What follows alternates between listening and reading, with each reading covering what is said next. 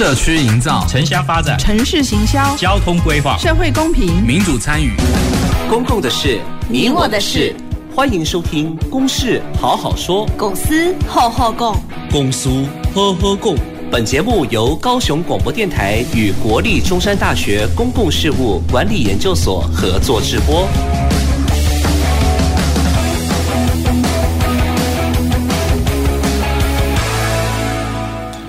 听众朋友，大家好，欢迎收听《公事好好说》节目，我是中山大学海洋事务研究所呃蔡宏正教授。呃，《公事好好说》这个节目呢，是由高雄广播电台跟国立中山大学公共管理事务研究所合作制播。这个节目最主要是邀请民意代表、政府官员、学者专家、企业界、社区以及公民团体一起来针对时事。公共议题进行讨论，同时最主要的提供我们在地创新的经验，大家一起来分享。呃，本期的节目呢，我们要讨论一个最近很夯、很热门的议题，就是碳权交易的议题。啊，我们为了这个议题，请到两位对这个问题具有非常专精研究的学者专家。那首先我们。为大家来介绍今天到场的来宾。第一位是我们中山大学的海洋环境与工程呃研究所呃王佑仁教授。呃，主持人好，各位听众朋友大家好。第二位是呃中山大学碳权研究所的执行秘书陈云仙秘书。蔡老师好，听众朋友们大家好。OK，我们首先来跟。呃，王教授讨论，见呃，请问一下哈，就是碳权交易所在八月七号呃正式揭揭牌，然后十月二十二号就开始开始交易了哈。那碳权碳权这两个字啊，好像听起来很。呃，空洞虚无，但是现在已经正式转换成真金白银的交易行为了，所以大家会对这样一个新兴的议题觉得非常有兴趣。那我们先来请教一下王佑仁教授，那什么叫做碳权啊？到底？我可以不可以有碳权啊？听说种树就有碳权，那我种菜有没有碳权？啊，还有很多什么捕鱼啊，然后养牡蛎啊，好像也可以储存碳，也有碳权。到底要怎么样我才能够拿到碳权？那我们请教这个王教授，那什么叫碳权啊？要怎么样才能够拿到碳权？啊，好，谢谢主持人。呃，关于碳权这两字哦，现在是变成是一个好像是一个社会上的一个非常。夯的议题也是一个显学啦。那我我想这个原原因应该是在去年，就是一百一十二年的二月十五号的时候，我们呃通过了这个呃立法院在一月的时候通过了气候变迁因应法，然后到了二月十五号的时候，由总统正式的来公告实施这个气候变迁应应法里面的相关的这些呃内容。那里面就包括了碳权这个东西。不过如果各位去看。呃，这个法本身哦，里面是没有碳权这两个字的。对，我们在这法律的用语里面是用这个呃排放额度这四个字哦。那所以大家如果有兴趣，这个上网其实都可以查得到《气候变迁应法》，简称为气候法。那呃，什么是碳权呢？那这个可能我们要从比较呃远的历史里面来讲，就是碳权这个东西，当然不是这个法子产生之后才发生的，而是大概在如果说从比较久以前来讲，可能就是一九八零、一九九零年代哦，就是人类社会开始发现说，这个气候变迁、地球暖化这件事情越来越严重的时候，大家发现说。诶，原来是因为它大气中的二氧化碳浓度越来越升高，那因为这个温室气体的呃温室效应所导致呃这样子的呃气候变迁还有地球暖化问题，所以怎么样控制这个二氧化碳在大气中的排放量，就变成是一个非常重要的课题。那也因为这个原因呢，所以呃联合国就成立了一个呃联合国。的有一个叫做气候变化纲要公约哦，就是 UNFCCC 的这个组织，那就是专门来呃面对来因应这个地球暖化，还有关于排碳这方面的事情。那这个组织呢，每年都会有一次的这个呃大会，然后世界各国会有代表参加这个大会，那就是大家可能有大家都知道的所谓的 COP COP 哦，那像最近刚在这个杜拜结束的 COP 二十八，这个就是第二十八次的这个大会。那呃，碳权这个东西呢，事实上是是在 COP 三第三次的这个呃 UNFCCC 大会的时候被被发明出来，可以说是被发明出来的一个概念。那也就是大家可能更熟知的就是京都议定书哦，在一九九七年的时候产生这个。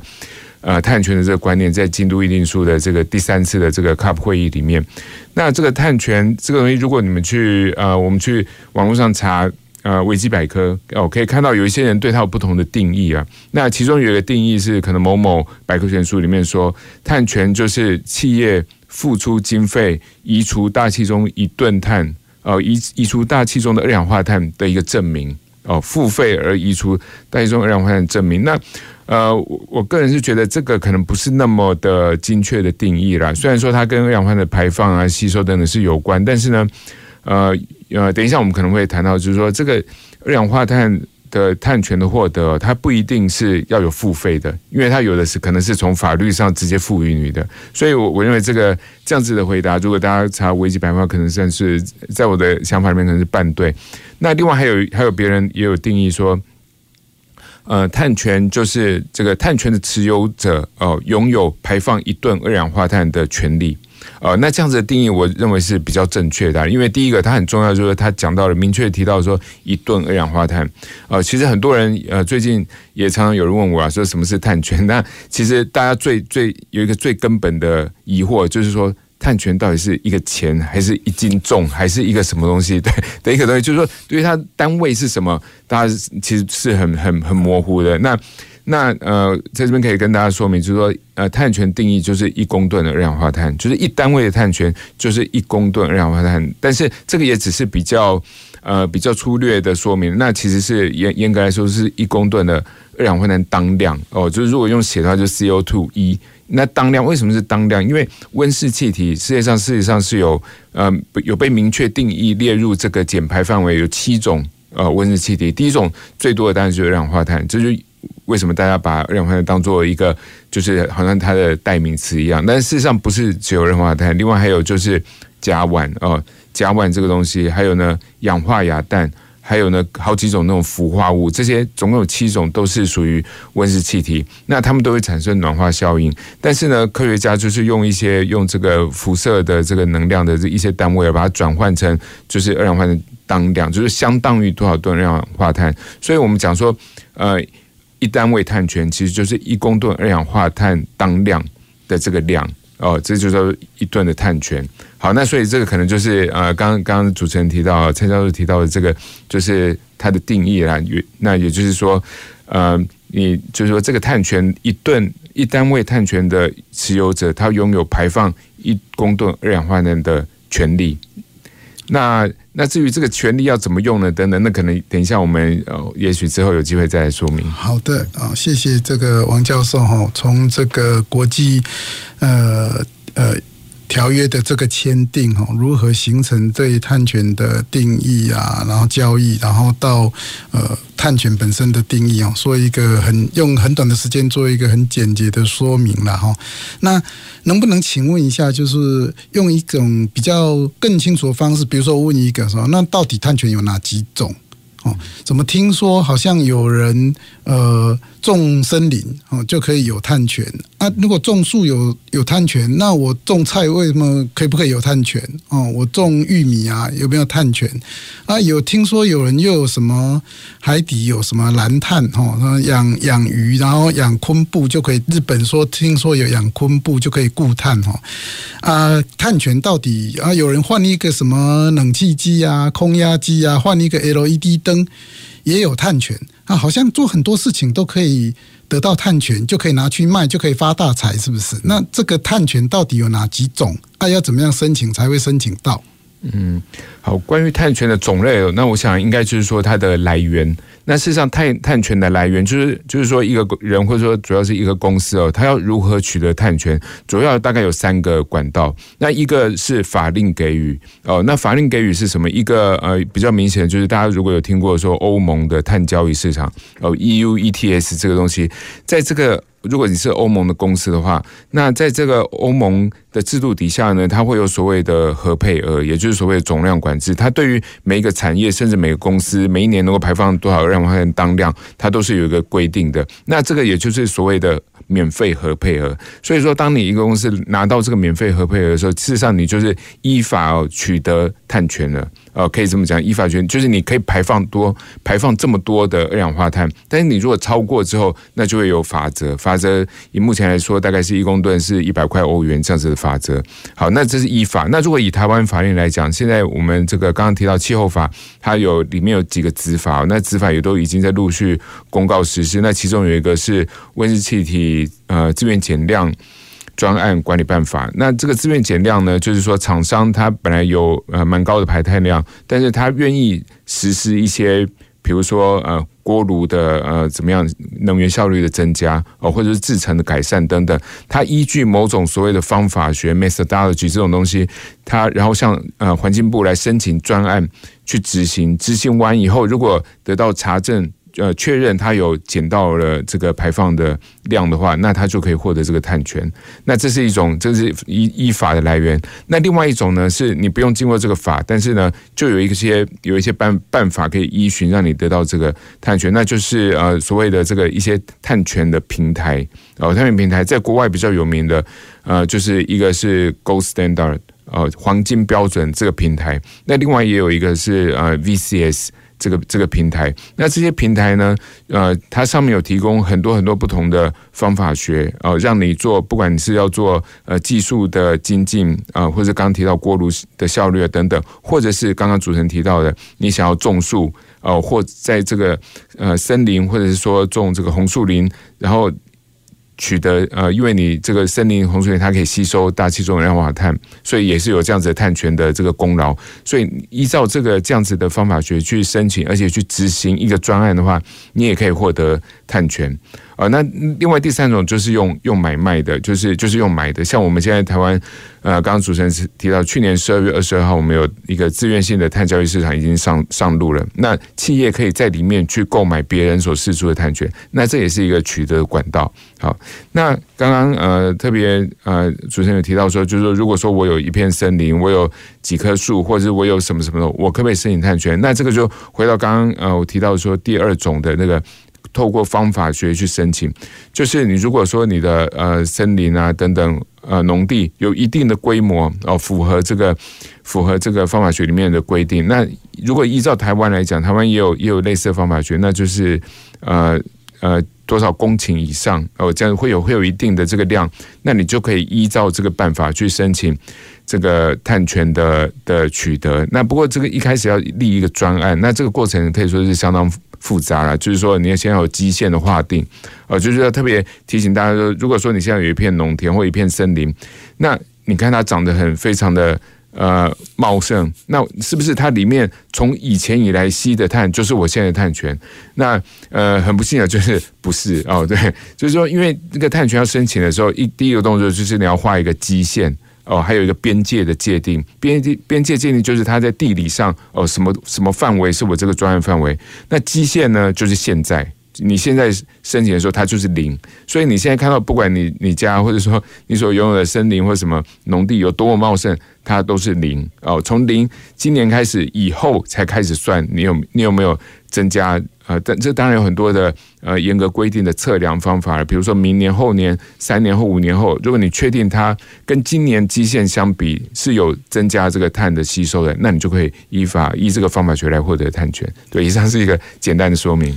好的，谢谢这个王教授哈。那所以观众、听众朋友哈，我跟大家提醒一下哈，呃，你要申请探权，第一件事情你要去跟环境部。你的网页上面啊，你要下载所有申请探权的那一些申请书，那里面就会有一些必要的条件，你要去满足哈。就像那个王教授刚刚讲的，你要有一个确定的边界，哪一块土地，然后你的树木它的基线，也就是说，在你什么事都没做之前，它的状况是什么？所以。听众朋友，如果你家有一座山，然后是以前的祖先传来给你的，那你什么事都没做，那你的碳权是零哦，而且哈呃很多树木它到了过了生长期，它衰败掉枯枝的时候，它其实是在释放二氧化碳哦，它其实排碳的来源，它可不是吸收碳的那一个碳汇哈，所以。简单的讲，就是说碳权的申请其实是有很多严格的规定哦。那这一个要跟环境部申请填注册，然后填计划书，这些计划书还要通过各种的检测啊，不是我们大家想象说只要有种树，它就会有碳权。好，那还有一个问题想要请教这个。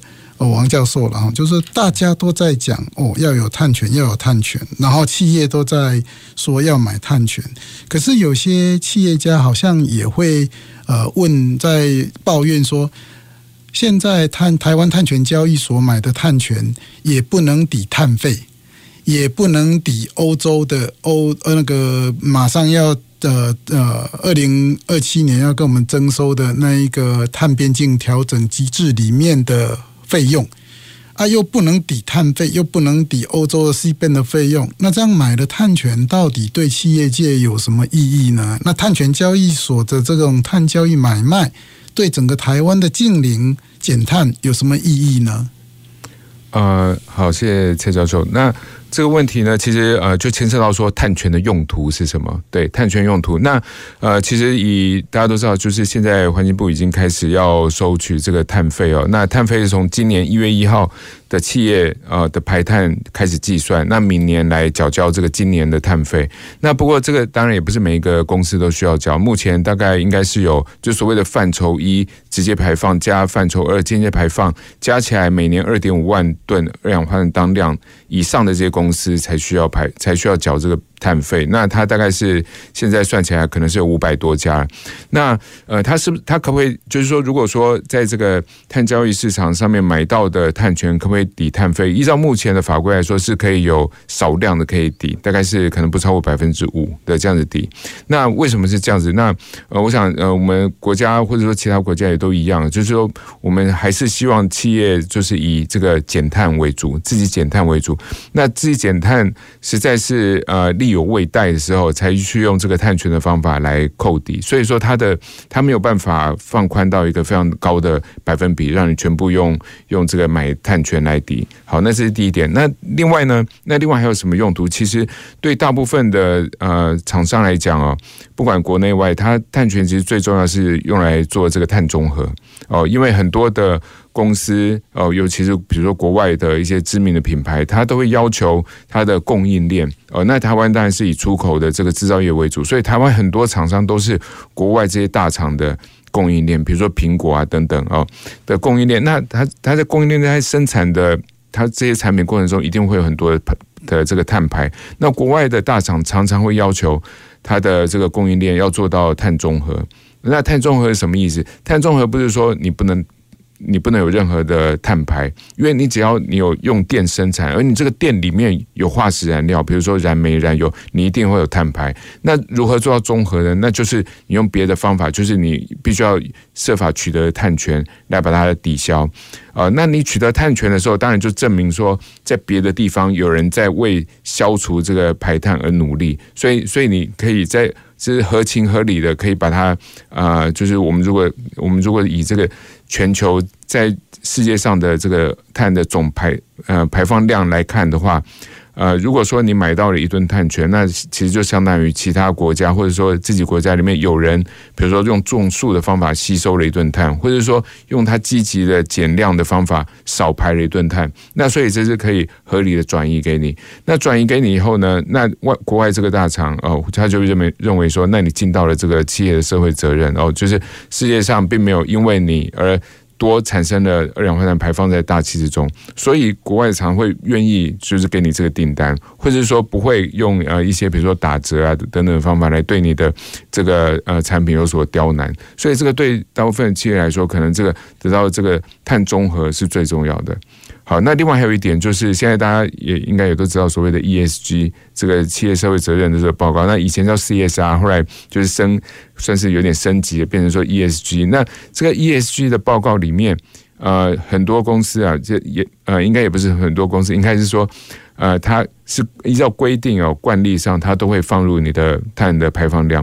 那这个对于公司的企业形象来讲，是一件呃非常好的一个加分呐、就是说，你如果可以在你的 ESG 报告书里面证明说你的排碳量很低，或者是说你甚至已经达到碳中和了，那这样子对企业形象等等都是很好的加分。那以上大概简单回答。是，呃，谢谢王教授哈。那呃，我补充说明，就是其实我们从工业革命以来，我们的那个燃烧非常多的化石燃料，那这个排放了很多的二氧化碳，而这个二氧化碳其实现在改变了我们整个大气候了哈。老一辈的人其实都跟我们年轻人讲哈，说我们现在的节气都已经变了哈。那气候其实他们能种什么，那跟以前都不一样。其实他们已经很敏感的知道这些一瓜最冷的、最酸的东。已经非常清楚，我们的气候已经改变了。那这个改变会对我们生活造成非常大的影响啊！所以我们现在想办法要把大气中的二氧化碳把它降下来。那刚刚就有王教授提到，有个碳中和啊，就是你做什么事情，你都用到能源。你手机滑一下，你去查一下那一个 Google 讯息，看一下 Line，其实你都在用电。用电你就要烧化石燃料，你就会制造二氧化碳。啊，碳权就是让你制造的二氧化碳把它打平，这个叫做碳中和。别人捡了一吨碳，啊，我们把它买来做打平。可是我们政府希望大家哈，不要全部都是用买碳权来打平这个碳排放，所以我们自己哈，厂商也好，我们一般民众的日常生活习惯也好，都要尽量的。呃，把碳排放降到最低哦，甚至于发展出负碳技术哈，那空气中能够把二氧化碳给抓下来哈，那这样子做到真的做到，你已经没有办法减到不能再减哦，那个时候我们才允许你用碳权来做呃打平的动作，让整个排碳基本上是净零啊，这个很重要很重要，因为现在。很多国际大厂，比如说苹果，它已经宣誓要完全呃碳中和。那苹果自己的排放量，在美国总公司，他们就是一个大楼冷气啊，他们本身一个 iPhone，他们自己本身 iPhone 的排碳量，在苹果的总部里面才排了百分之三。那大部分的排碳量都是在。制造商这一边啊，所以是台积电啊、红海啊这些公司，那他们就会要求这些公司要达到碳中和，所以这些公司要尽量减碳之外，减到无可再减的时候，就必须要使用碳权来进行碳中和。那另外是碳权交易的话，可以帮助大家有一个价格发现，有人减了一吨碳，然后我就把它买来，然后我就用。我减不下来，但是有人帮我减，那我就有一个呃价格去把它买过来。所以排减一吨碳的价格是多少？就我们就发现就可以有发现这样的一个最低价格的方式来减一吨碳哦。啊，既然有人呃愿意花钱来买一吨碳权，那于是有人就会投资去研究怎么样啊、呃、去减碳。然后去把去把大气中的碳把它抓下来减低哦，来拿来拿来呃卖给需要碳权的人哦，所以这样的话就会鼓励增加对于减碳科技的研究，它就带动整个减减碳的产业哈。这个是我们碳权交易为什么可以帮助净零的最主要的理由了哈。那除此之外哈，我想问问那个陈植密了哈，就是。我们碳权中心呃加入了台呃碳权交易所的经营哈，那也帮忙在进行这个推广教育。所以八月七号揭牌以后，在十月二十二号呃开市交易以后，都有很多民众。都会来打电话来询问各种相关的议题哈，就关于碳权买卖啊，哪些碳权啊，到底怎么样才能得到碳权啊？那就陈执秘你自己的经验来讲，民众最常问到的问题是什么？啊，谢谢蔡教蔡教授的提问哦。就像刚刚王教授有讲到，其实很多民众都说，哎，我有一片森林。那我要怎么获得探权？我今天也接到了一通电话说，我家有个山坡地啊，上面很多森林，十三公顷，那我要怎么取得探权？对，那我当然有跟他解释，首先你要有一个科学根据的方法学嘛，然后去计算说，因为人为的管理啊，或者是富裕，而增加了多少从呃。二呃，空气中捕捕捉二氧化碳的这个量，溢出量这样子，对，那还要有一连串的专案撰写啊、注册、验证、查证等等过程，而且碳权交易也不是个人就可以买卖的，现在目前是法人才可以做买卖嘛，对，所以其实你说我家后山有一片森林，这件事要申请碳权，其实过程要有非常多的企业媒合啊，或者是申请等等的，对，是非常不容易，也是呃时间成本也是蛮高的，对。你呃，一般民众遇呃林林总总问到的问题，有什么样的问题？你觉得最印象最深刻？呃，前阵子有一位民众说，呃，那如果我养牡蛎，能不能申请碳权.对对对，那其实因为像它的牡蛎壳啊，它在形成的过程中，二氧化碳是被重新排回大气中的。OK，对，所以其实这个是完全没有办法产生碳权的部分。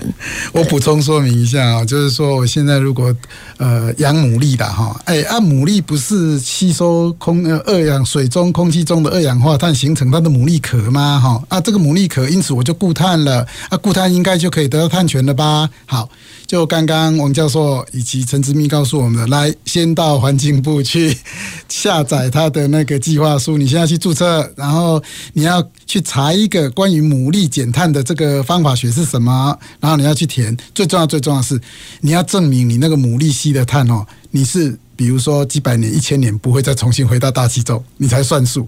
那你必须要有投资，要有测量，然后要有计划书来证明，有人帮你证明，第三方公证单位来查证，说你种的这些、养的这些牡蛎壳所吸收的碳没有再排回大气中，所以这些申请哈，其实都需要成本，那都需要有一些行政程序跟严密的科学监测哈，它不是我们想象中的那么容易的事情哈。那。另外是，我想请问王教授也好，或者是陈子密也好，就你们所知的话，啊，我们十月二十二号碳权交易所已经已经呃开卖了哈。那我们的碳权交易所到底有成交哪些碳权？呃，我们目前就是第一批上架的碳权专案有七个。对，那类型就是包含像是洁净水源啊、太阳能发电啊、风力发电或者是沼气发电等等的。对，那这些专类型其实非常的多元，然后都有位于国外各个不同的地方，像是亚洲啊、美洲啊、欧洲等呃非洲等等的。对，那呃目前总共有二十七家企业，就是呃。媒合第一批的这个首批买卖部分，对，那总共有八万八千吨二氧化碳当量的碳权来成交了。嗯嗯，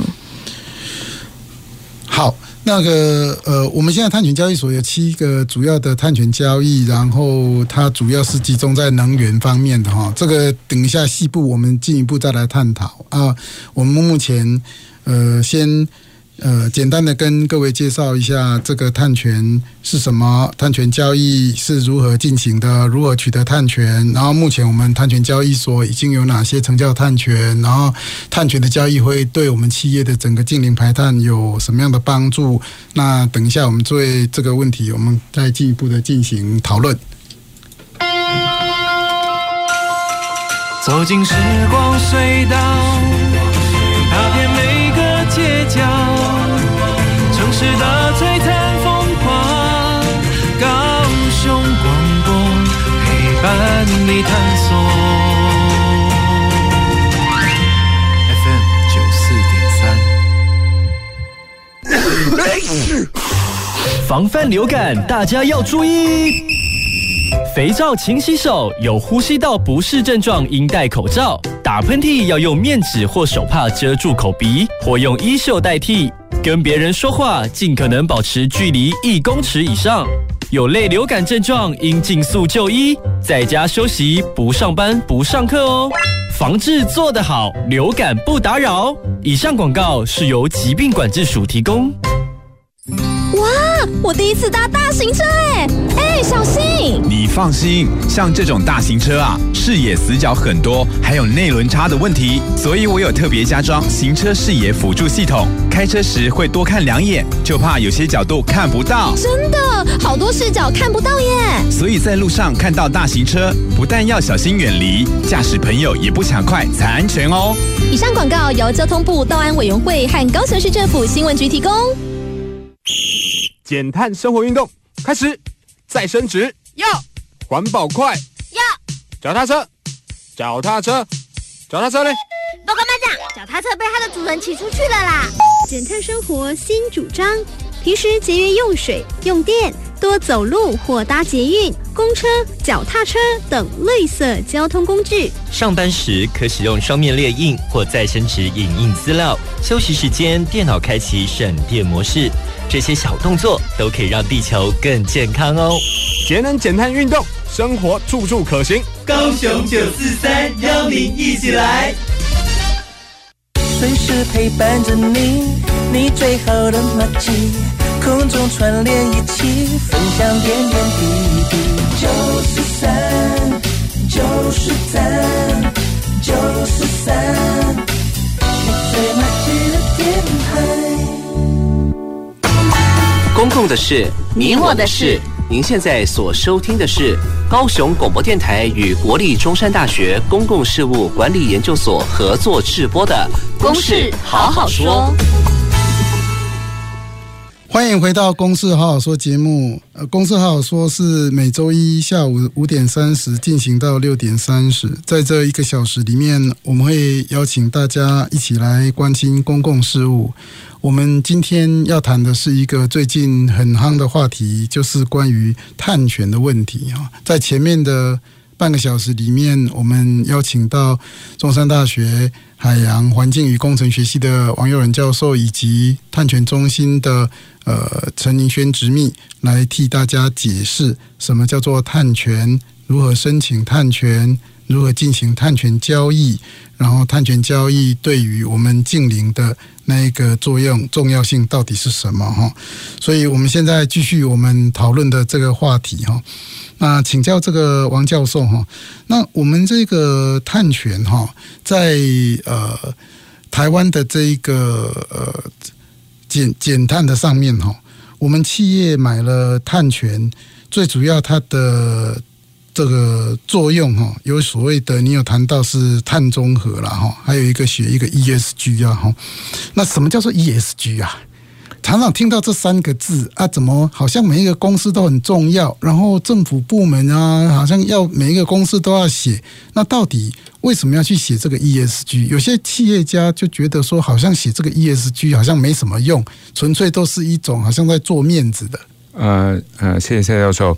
呃，这 ESG 哦，如果呃翻成就是它每一个字都代表代表一个英文字哦，就是 E 就是 environment，那 S 是 social，那 G 是 governance，所以就是企业的环境保护、社会责任以及公司治理哦，就是这三个面向。那呃，它的前身应该就是所谓的 CSR。那这个是呃，在之前也是属于所谓的企业的社会责任，以前大概就在说 CSR。那那这个东西呢，呃，一开始的发展当然就是呃，大家除了就是几十年来一开始都是着重于这个经济的发展，但是后来大家越来越发现说，在经济发展的同时，其实也造成了很多环境的破坏，所以就开始有这样子的的这种思潮提倡出来，就是一个企业它除了赚钱以外，他也应该要尽到一些社会责任。那这个社会责任到了现在，就是又把它更明确化，就是变成现在所谓的 ESG，就是环境、还有社会责任、还有公司治理，就变得更广。那这个东西其实呃，现在并没有说每个公司一定都要写这个 ESG 的报告书。但是如果以台湾来讲，金管会有规定，这个上市公司如果它的呃资本额在二十亿以上的话。他是有责任要写这个 ESG 报告书，要公开的揭露。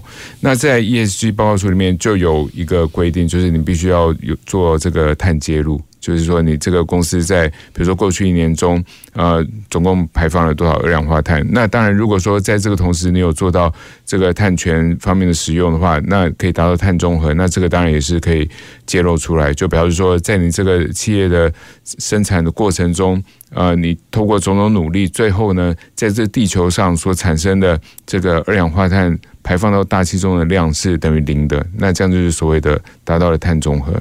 是，其实哦，各位呃听众朋友哈，你们会发现说，越来越多的一些呃。资讯的揭露跟气候变迁相关的资讯揭露哈，会被要求要要要进行哈。为什么哈？我简单举一个例子跟大家讲哈。就最近呃，很多公司也被要求呃写一个叫做气候相关财务揭露哈报告。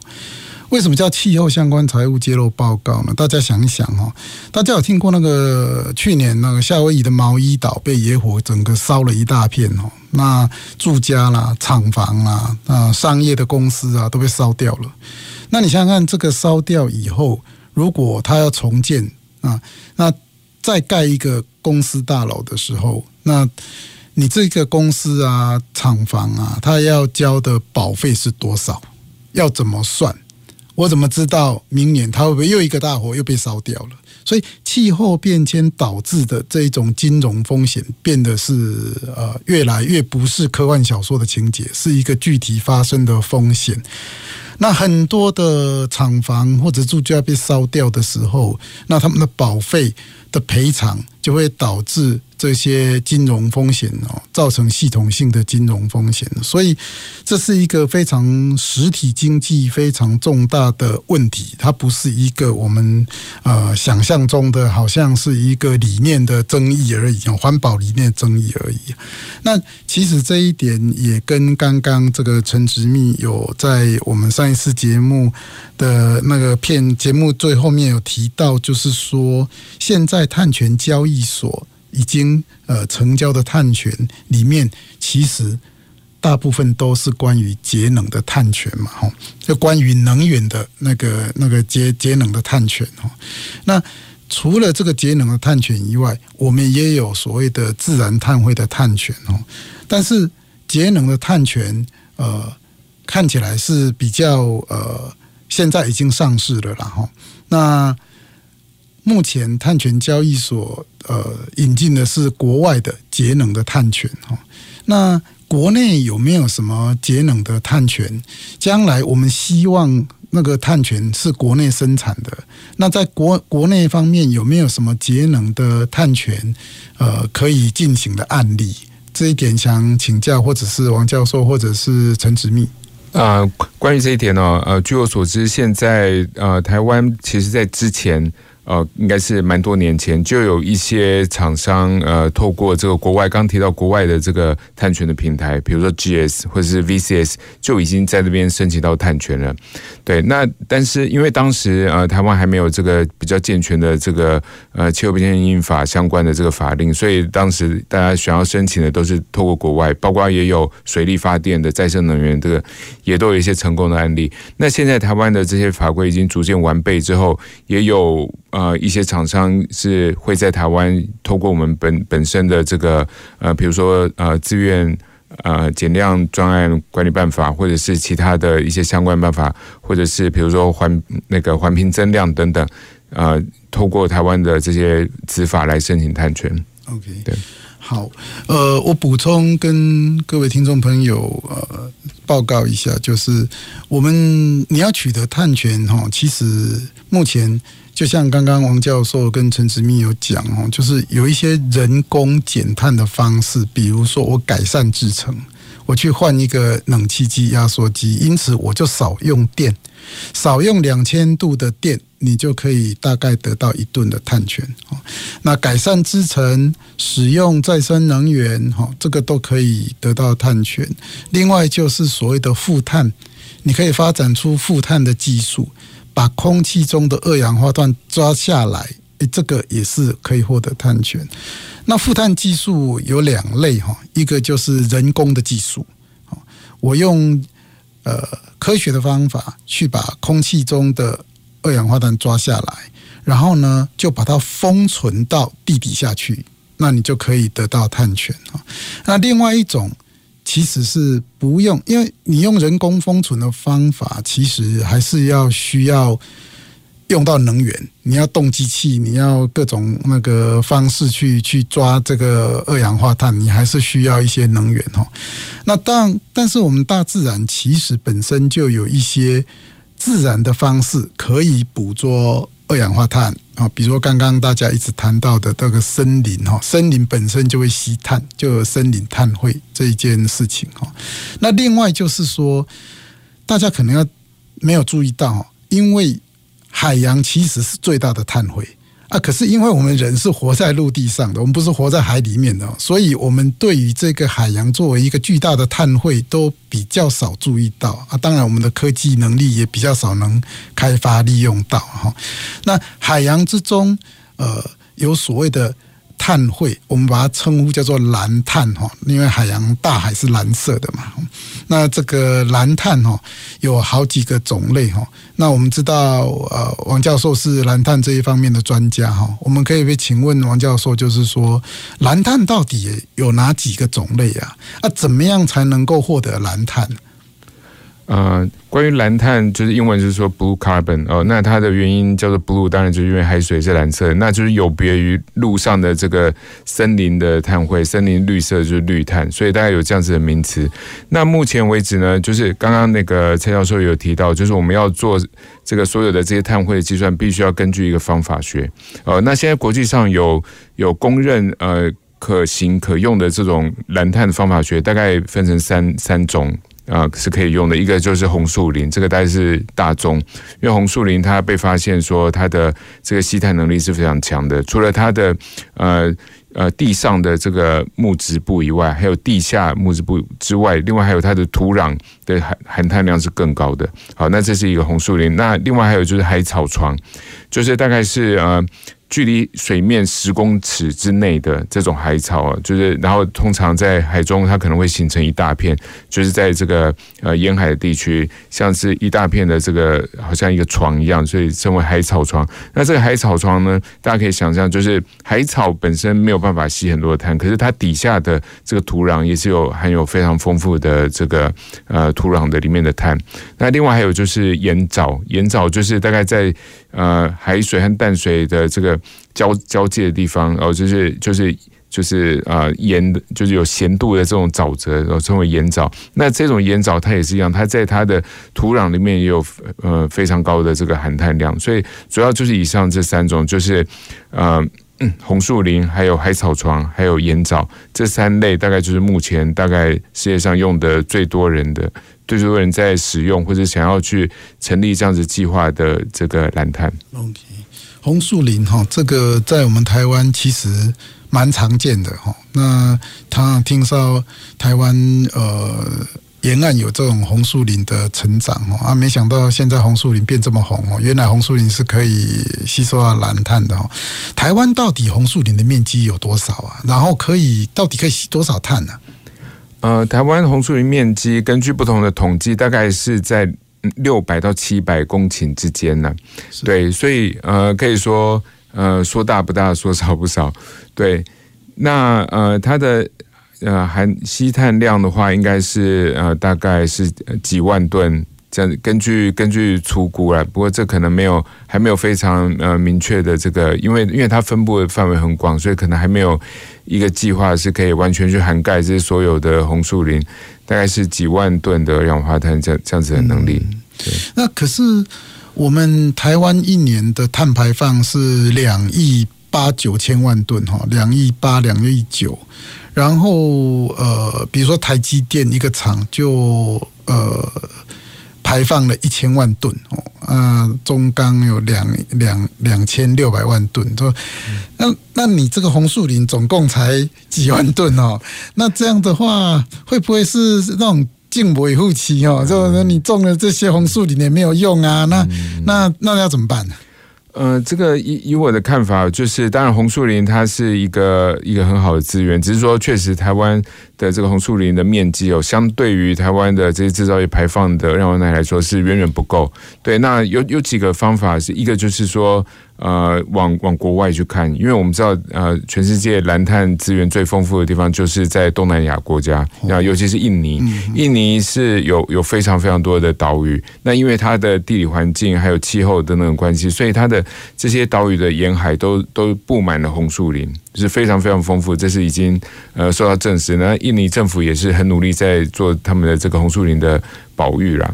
对，那这一个就是说往国外去发展。那那在国外，如果在国外去做这样子的这个红树林的碳汇计划的话，将来呢还是是有一些相关的这个办法可以转回台湾，就是获得环境部的认可等等之后是可以转，或者说在国外。的红树林地直接申请国外的，比如说用 VCS 或者用 GS 专案去申请到的话，那这样子也就也是一个至少获得这个相关的这个碳权平台所公认的碳权。那主要是可以拿来做呃碳中和的使用。对，那另外呢，就是台湾其实有非常另外还有就是非常丰富的森林资源，就是除了红树林外，台湾更丰富的应该是森林。那现在呃，据我所知，就是环境部也有在呃审查这个台湾本土的这个。呃，森林方法学，还有土壤的方法学，农业方法学，就是有有各式各样的的这个农林业的方法学正在审查中。那将来通过之后，也可以由台湾的厂商来认领这个，比如说台湾的某一块林地或者是土壤等等。那将来也是有非常呃大量的碳汇可以来提供。是，那这样说来，好像是一个蛮大的事业哈。我们公司。我跟他开一家公司，我要来进行红树林的种植，我要获得碳权。那可是我怎么知道印尼的哪边可以去种红树林？这个要这要怎么知道？呃，这个我我想像是这样，就是目前台湾哦，可能还没有特别的。的机构专门在研究印尼的红树林，但是呢，我们中山大学碳权中心啊，呃，目前是有朝这个方向在努力，就是我们想要了解印尼现在他们的当地的这个红树林的经营的状况，还有当地的法令的状况，是不是允许，比如说台湾的厂商到那边去，呃，买一块地也好，或者是租一块地也好，来经营这个这样子的呃红树林的碳权的计划，那这些。呃，我相信未来是有相当的前景的，因为印尼本身，呃，他们也也他们的政府也很呃对这个方面也很重视，他们也知道这个是他们的国家的一个保障了，对，所以可能将来经由怎么样双边的关系来。呃，促成这样子的事情，我相信这是可以期待的。哦，所以等于是我们呃提供技术资金，然后给印尼，然后去印尼那一边进行红树林的种植复育，然后他们复育的这批红树林，我们就可以去，比如说国际的一些机构哦，Gold Standard 哈，黄金标准，或者是 Verra 这样的机构去申请到碳权。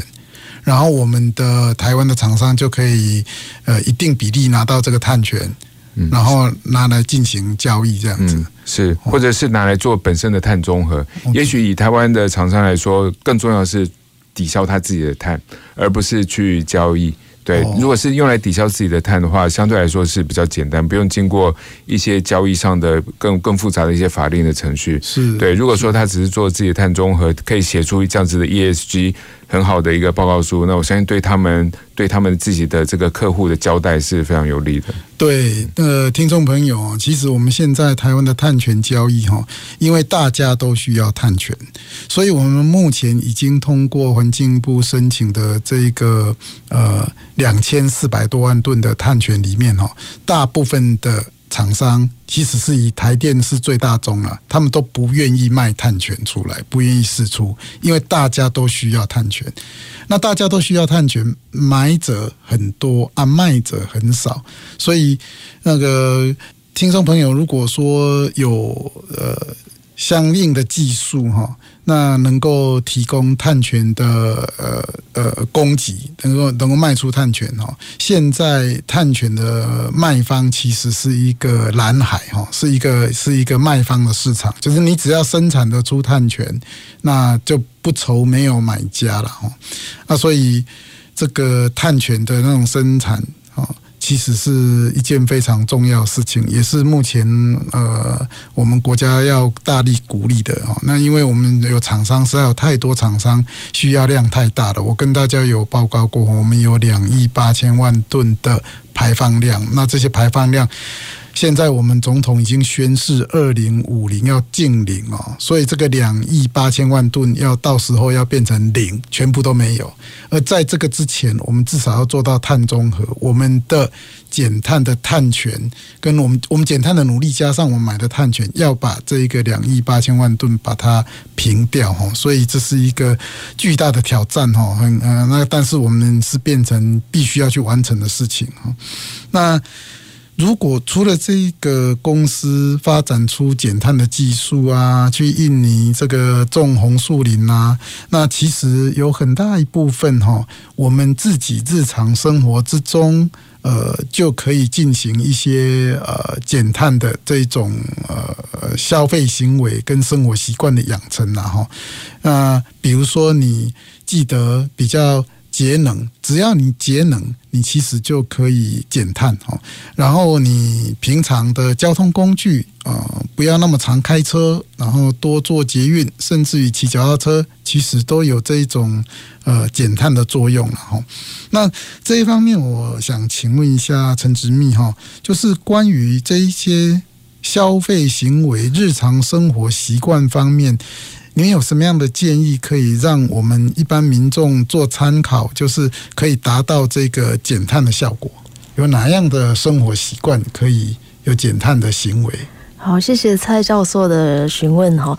那我想最简单的就是吃吧。对，因为我们每个人三餐都要吃嘛。那呃，我们在选择食物来源的时候，可能尽量多选择在地的食材，就可能不要是从美国空运来的啊，或者是呃日本坐飞机来的，那这样子的碳足迹就会非常的高。坐飞机来的牛肉。对对对。那另外一方面就是呃，现在也是非常呃新潮流，就是说多吃蔬食也可以减碳。是。对，因为大家都知道呃，制造肉制品的那个碳排放量是比较高的，尤其是。刚刚蔡老师提到牛肉的部分，对对对对对，所以呃，这个部分就是可以日常生活中最容易靠吃来减碳的部分。其实老祖宗的智慧哈，吃素不只是有仁慈的心哦，吃素原来是也有减碳的效果。那大家吃肉中中。总以为我们呃，反正我们有能力养鸡、养牛、养猪，然后把它们杀了，拿来吃，然后就好像呃没事一样。可是我们后来发现，你养了这么多的牛猪，然后把它杀来吃，原来。导致的二氧化碳累积过多，到最后我们是自己深受其害了哈。我我顺便跟听众朋友稍微透露一下，我们今天邀请的王佑文教授跟陈执秘，他们两个都是素食主义者，所以他们不只是知识上认知到这一件事情，而且他们在行动上面完纯粹是出于这一种科学知识的理念，然后去进行这个素食的那个行为哦，这是非常佩服的一件事。那除了这个素食以外哈，那哦。吃的在地的食物，还有没有什么样的生活习惯可以让我们减碳的呢？呃，目前想得到的是减少废弃物的部分嘛。哦、现在不是都提倡减塑啊，不要再拿塑胶袋啊，那甚至希望可以自备环保杯等等的。对，那像我们碳权中心跟碳交所在合办课程的时候，嗯、我们也会尽量希望厂厂商可以提供就是呃减塑的茶点，不要使用太多的包装。对，因为其实这些一次性的用品制造完就丢，也是会造成很大的碳排放量。其实，听众朋友，大家就可以理解到哈，我们越来越进步的生活方式，或者是经济发展方式，是精准的使用资源哦，用越少的资源、越少的能源去完成我们呃同样效益的事情。这样才是最最进步的经济发展跟生活方式哈。那大吃大喝或者是呃呃大量生产大量消费哈，那一种时代已经过了哈。那我们现在讲求的是呃最有效率的使用我们的资源呐。那嗯，除了这一方面的呃呃呃循环使用呃经济以外。我们还有什么样子可以在我们日常生活之中可以达到这个减碳的效果呢？呃，我这边提供一些个人的 个人的做法给大家参考，是就是呃，像我我办公室在四楼嘛，嗯，那我我每天去学校就上下课、上下班的过程，我都是爬楼梯的啦。哦、对我我除非是真的在赶什么事情，嗯、否则我是没有搭电梯。因为其实搭电梯，我发现常常就一一开始的时候搭电梯常常都是只有你一个人在搭，嗯、对，不管上楼或下楼，那电梯的耗电量其实还蛮大的，因为它除了承载你个人重量以外，还有那个电梯本身那个车厢那个金属，其实它重量很大，那它。要垂直把你吊到一个地方，那个其实耗能是很高的，哦、对，所以我个人只是这个小小的小小的动作了，但是我觉得其实爬楼梯还蛮好，一方面健身嘛，那一方面又可以减少这个电力的消耗，可以帮学校省一些电费，我觉得也蛮好的。其实听起来好像就是省电，就间接的就是省电，就几乎就意味着二氧化碳的减少嘛，没有错。所以就是各式各样的省电。然后节省这种燃烧石化啊，就是就是，比如说你吃进口的牛肉，那牛肉本身就排放了很多甲烷，然后那个牛肉又坐飞机来的，又是坐坐坐坐这个呃货轮船来的哈，它就会呃排放了很多的二氧化碳哦。所以其实听起来哈，在地简单。然后，呃，有效的呃使用能源的生活，就是一个减碳的生活了哈。这个是是。那好的，那如果是这样子的话，我们最后再请王教授跟陈植密哈，能不能简单的跟我们听众朋友呃，稍微再。简述一下我们今天碳权的一个基本的概念哈，什么叫做碳权？碳权如何交易？然后它对我们企业然后日常生活的重要性是什么？哈，就先请问王教授。啊、呃，好，那最后呢，我想就是如刚刚前面提到过的，碳权就是呃拥有一单位碳权的企业，它就拥有排放。一吨二氧化碳的权利啊，简简单来讲是这样。那当然，这个是在现在气候变迁、地球暖化的这个呃大前提之下，一个非常重要的事情。那呃，我我是建议大家都可以呃这方面的知识可以多多去涉猎。那对于将来不管各方面都会有帮助。是。那陈执秘能不能呃告诉我们简单的几句话，说要怎么样才能够在日常生活中履行减碳的？的的行为好，那其实一个最简单的就是多搭大众交通工具啦。对，就是坐捷运啊，坐火车、高铁，都比你开车来的更环保一点。对对对，节省能源哈，那进行简单的生活，其实就是减少二氧化碳的排放啊。这个对我们整个大气，对所有的人都是一个呃有用的、有效的呃，而且是必要的行为哈。好的，那我们今天的节目就进行到这里哈。我们再次的谢谢呃中山大学呃海洋环境与工程学系的王佑仁教授，以及碳权中心的陈怡轩执秘哈。也谢谢各位听众今天的收听。那公共的事，你我的事，公事好好说节目，我们下周一下午五点三十再会。公事好好说节目由高雄广播电台与国立中山大学公共事务管理研究所合作制播，每周一下午五点三十分进行到六点三十分。谢谢您的收听。